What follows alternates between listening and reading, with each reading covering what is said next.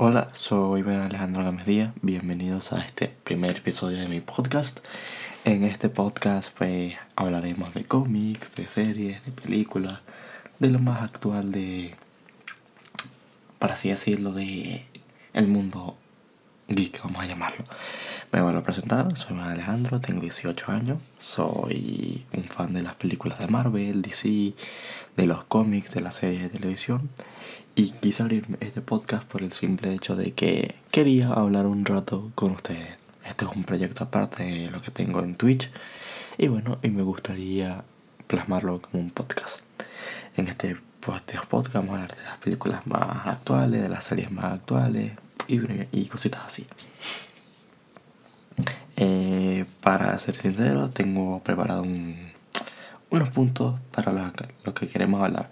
De lo primero que le quiero hablar es de las noticias que se han presentado en la semana de Bien, vamos a empezar con las noticias de Marvel. Bueno, eh, hemos tenido una semana muy cargada de noticias de Marvel. La primera es que Marvel está pensando en sacar una serie solitaria de cómics, la cual va a salir en junio. Esta se tratará sobre Loki, eh, será una historia de Loki que se la lanzará en el julio de este mismo año. También esta semana tuvimos un nuevo clip de los Vengadores, el cual ya se había filtrado antes, que es el, los mismos clips que hemos visto, de, de del plan para Thanos. Eh, lo único que salta aquí es que la capitana Marvel dice como que antes no me tenían a mí, a lo que War Machine responde, ah, pero Sí, no te teníamos a ti donde habías estado todo este tiempo. Y ella le volvió a responder que ella había estado en otros planetas porque no todos los planetas tienen a los Vengadores. Más de lo que hemos visto. Y el clip termina con el que están diciendo una palabra, no, no, grosería, vamos. Desde mi punto de vista yo creo que este clip es completamente falso y no creo que sea así al 100%. Uno, porque los hermanos rusos no se van a a, a molestar de traerle, perdón por el ruido de a traer un clip en básicamente nos arruine una trama. Y por eso creo que no será así al 100%. También dijeron que la fase 4 será muy distinta a lo que hemos visto ahora. Eh, ellos dicen que tienen ganas de seguir aprendiendo con los personajes nuevos que se van a introducir y también los con los que conocemos. Y también que quieren sorprender con cómics, con personajes que hemos desconocido, pero conocidos por los fans de los cómics. También dijeron que los X-Men o los Juegos Fantásticos, estos personajes así que compraron recientemente, no saldrán de la noche a la mañana, sino que van a tomar su tiempo en aparecer. Y lo cual me parece bien porque no quiero que metan a los qué sé yo, sale Endgame y la escena post créditos pues sea ya los cuatro fantásticos. No, yo quiero que las cosas hagan bien y no sea el desastre que han sido las tres películas anteriores de los cuatro fantásticos o de los X-Men. Por eso yo quiero que las cosas se hagan bien y sin presiones. Nos tenemos. Digo, tengo un guion preparado con unos puntos. También tenemos un. También se filtró un posible rumor de una serie. Bueno, un rumor no, confirmado por una revista, no me acuerdo de la revista. Donde anunciaron una serie de Hawkeye. De Halcón en la plataforma de streaming de Disney Plus. En esta serie veremos a Halcón entrenando a Kate Bishop. Eh, la serie tendrá como unos 6 episodios mínimo y en esta serie lo que más nos vamos a centrar es en el paso como de la entrega de como que te paso el manto de Halcón porque sabemos que Kate Bishop en los cómics toma el manto de Halcón cuando se entrega, integra perdón, a los nuevos Vengadores. Y eso para mí sería una buena manera de presentar a los jóvenes Vengadores para una película que los vayan introduciendo en series y después los metan en película. Lo veo bien, me gustaría que fuese así. Como he dicho antes, Disney no ha confirmado nada, lo confirmó una, una revista estadounidense. También salió otra día, hace dos días salió un nuevo spot de los Vengadores en el que vemos las mismas escenas recicladas ya. En todos los spots vemos lo mismo, lógicamente para no hacernos spoilers. Y lo único es donde forman un círculo, o sea, se chocan las manos, donde vemos a Hulk ya con su traje cuántico y se den las manos antes de separarse e ir por grupos porque creo que eso va a ser así. Unos se van, eh, Tony y Scotland se van con, se van ellos dos al, al, paso, al pasado. Eh, Thor y qué sé yo y otros se van para otro planeta. Rocket y War Machine se van juntos. Yo creo que se van a separar, en verdad. Eh, hace un par de días Disney hizo un anuncio que supuestamente era para, para nosotros, a los, que en España era a la, madrugada, a la madrugada, pero para ellos entre las 2 y las 6. Y aquí fue cuando se vinieron arriba, la verdad. Me gustó, me gustó. Aquí fue cuando se vinieron arriba. Y lo primero que anunciaron fue que la plataforma de Disney va a permitir la descarga de películas offline por si no tienes por ibas a viajar y te quieres descargar qué sé yo Toy Story o cositas así y la ves en internet me parece un puntazo de verdad bueno también dijeron que Capitana Marvel va a salir a ser exclusiva el día de lanzamiento de la plataforma o sea cuando la plataforma se lance Captain Marvel va a estar ahí de forma exclusiva perdón pero lo dije antes eh, también tendremos, lógicamente, todas las películas, todo el catálogo de películas de Pixar, el primer día de lanzamiento. Tendremos dos cortos de Toy Story. Uno será de Forky, el tenedor cucharilla este que sale en Toy Story 4. Uno de Bube, o Betty en Latinoamérica. Y luego de Disney, luego de eso pasamos al manto de, de Marvel, donde Kevin Feige confirmó una, una serie que están en el, en el universo cinematográfico de Marvel, USM UCM, perdón. Y la primera es Wanda, la primera serie va a tratar de Wanda y Vision, protagonizada la, protagonizará la serie llamada WandaVision. Que a mí el nombre me parece el nombre de noticiero, esto de... Y en esta noticia le dieron dos tiros en la cabeza a un tipo. Gracias por sintonizar WandaVision. No sé, me suena eso. También nos mostraron una siguiente serie. Nos dieron mucho más cositas de de WandaVision, nos dieron más cositas, nos dieron más detalles. La siguiente serie se llamará Falcon and the Winter Soldier, que eh, vamos a estar protagonizada por Falcon y Bucky Barnes. No sé qué pueda tratar de esta serie, pero tengo hype. Y por último, anunciaron la serie protagonizada por el actor Tom Hiddleston, o sea, Loki, la cual lo que tengo entendido y lo que me he informado en internet en estos días es que la serie va a ocurrir antes de los acontecimientos de Toro 1. O sea, todo eso va a pasar antes de Toro 1. Y no dieron. Y no dieron nada. No anunciaron nada de la serie de Hawkeye. No se manifestaron con esa serie de Hawkeye. Siguieron anunciando cositas entre.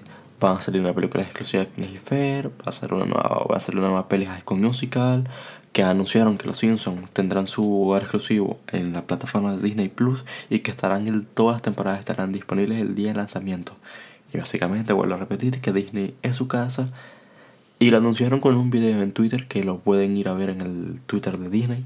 Súper gracioso porque me hace gracia porque antes ellos parodiaban a Disney y ahora como que se arrepienten y, ¿sabes? Y dicen, perdón, pero ellos son nuestros nuevos Me encantó.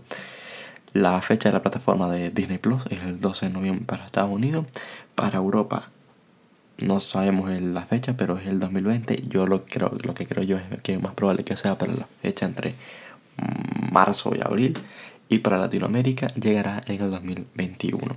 Y los precios van desde los 69 dólares al año, perdón, y los 6,97 euros dólares al mes, perdón, para Estados Unidos. Para esto para Europa será unos 70 dólares, 70 euros al año y unos 8 o 9 euros al mes. Lo cual me parece mucho más barato que Netflix y yo en lo particular lo voy a contratar. Lo siento. AMC estarían trabajando en su tercer spin-off de The Walking Dead. La verdad es que la noticia me sorprendió. Si ya tenían un spin-off que no han terminado con. que no lo han terminado como es el caso de Fear the Walking Dead, me parece curioso que ya estén pensando en un tercer spin-off. De lo, de lo poquito sabemos que es un... Está basada lógicamente en el universo de Walking Dead, por eso lo dije. Eh, comenzará grabaciones en octubre de este año, que es lo que más me parece curioso. Y lo que se rumorea es que se estrene en el 2020, verano del 2020. Como sabemos, la única serie, la, única serie que tiene AMC ahorita que se estrena así en verano es Fear the Walking Dead, creo que Y la serie supuestamente gira en torno a dos chicas, la una, pues, las dos chicas adolescentes que nacieron en la primera generación del apocalipsis zombie. Lo particular, no me crear mucho hype, porque si quiero ver un spin-off, prefiero prefiero ver lo que sean de personajes que ya conocemos, como que sucedió con Dwight cuando se fue de la serie original, o con Maggie, o un spin-off de Abraham, o de Sasha, o de Dairi, ¿sabes? Que ya conocemos, no personajes que conocemos de la primera generación. Que lo que se rumorea es que sean Judith y Grace, como son la primera generación que nació durante el apocalipsis, pues puede ser ella. Dicen que la serie dice que habrá villanos, habrá héroes, como todo tipo de serie, pero algo en particular los va a cambiar a todos. También se rumorea que el showrunner de esta serie sea Matt Negret, el cual ya dirigió episodios de las temporadas pasadas. No sabía, me estuve informando y me hice la lista con los episodios que eh, dirigió y fueron el episodio 14 de la temporada 5, Spent o Spint, el episodio 1, 8, 11, 14, 16 de la temporada 16, siendo más importante para él, o para mi punto de vista, el 16, el episodio 8 y 16 de la temporada 7, el episodio 2, 3, 2, 3, 7, 9, 16 de la temporada 8, siendo otra vez el 16 uno de los más épicos a mi parecer y mejor trabajado. Y en la temporada 9 tuvimos el episodio 5, 11 y el 16 junto a Angela Khan. O sea, de Storm. Que me parece muy bueno. El tipo ha tenido. Ha tenido un buen historial en The Walking Dead. Y creo que si le dan el mando de, a él de showrunner para que dirija este spin-off, yo creo que puede ser un buen papel. Ya veremos qué más se puede sacar de ahí. También tenemos noticias del por fin el episodio 9 de Star Wars que se llamará por fin The Rise of Skywalker. No tengo ni idea de por qué le pusieron este título, pero la verdad es que el título si lleva Skywalker en el... si lleva Skywalker ya va a ser épico. Se, se, se presentó en Star Wars Celebration, lógicamente. Y lo más épico o sea, el tráiler sí muestra escenas épicas como Rey saltando una nave o Lando que vuelve. No sé, sigo diciendo que haya los trailers. El único tráiler que de verdad me emocionó fue el del episodio 7, pero coño, es entendible. El del episodio 8 me gustó, pero cuando vi el desastre que hicieron dije, mira, adiós, no vuelvo a ver Star Wars, me decepcioné un montón porque la película me pareció una absoluta basura. Por lógico motivo, lógicamente. Y de verdad este trailer volvió a subir mi hype. Un poquito, pero volvió a subir. Porque lo más épico del trailer llega al final cuando se escucha la risa del emperador Palpatine. Que luego de eso yo me quedé un rato. ¿Quién coño es este tipo? ¿Quién coño se está riendo? Pensé que era un villano, un villano nuevo. Minutos después se presenta el actor, no me acuerdo ahorita cómo se llama, en el panel y lo único que dijo fue Run it again con la voz del emperador y fue eficísimo. No sé, tengo hype, no sé cómo lo harán. Ahora mi teoría dice que lo volveremos a ver en forma de espíritu, no sé cómo, pero creo que es en forma de espíritu. Y por último, para terminar este primer episodio de mi podcast, es la review de The Chilling Adventures of Sabrina, la temporada 2 o parte 2, que se estrenó hace poco.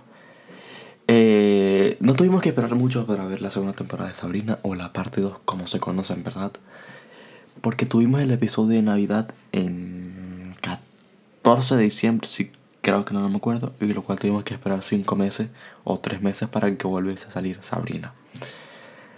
La serie comienza lógicamente unos días después de esa fiesta, teniendo el nuevo ciclo, el año nuevo. Y lo que implica es esta serie básicamente se vamos a dividirla en dos tramas. Una parte son los tres primeros episodios, que lo que se implica en estos tres primeros episodios es el nuevo ciclo de los hechiceros o brujas. en donde se tiene que elegir un nuevo líder, pero en esta competición solo participan una. Lógicamente, esta Sabrina no le gusta y participa porque es Sabrina y quiere participar.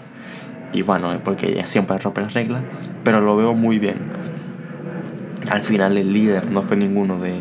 Porque en estas competencias participaban Nick, Scratch creo que y Sabrina. Ninguno de los dos ganó. Spoiler, gana Ambrose. Pero bueno, ese enfoque que, me le, que le dieron a que Sabrina participe me encantó. Eh, quiero decir que esta temporada mejora muchos aspectos de los cuales yo me quejé en la temporada 1 y mucha gente se quedó en la temporada 1. Voy a llevar la temporada 1 y temporada 2, lo siento. Es que usaban el efecto ese de desenfoque. En la temporada 1 lo usaban para todo y era molesto. Esto hizo que mucha gente dejase de ver la temporada 1. Yo me planteé dejarla, pero dije, mira, coño, la voy a terminar de ver para no quedarme a media.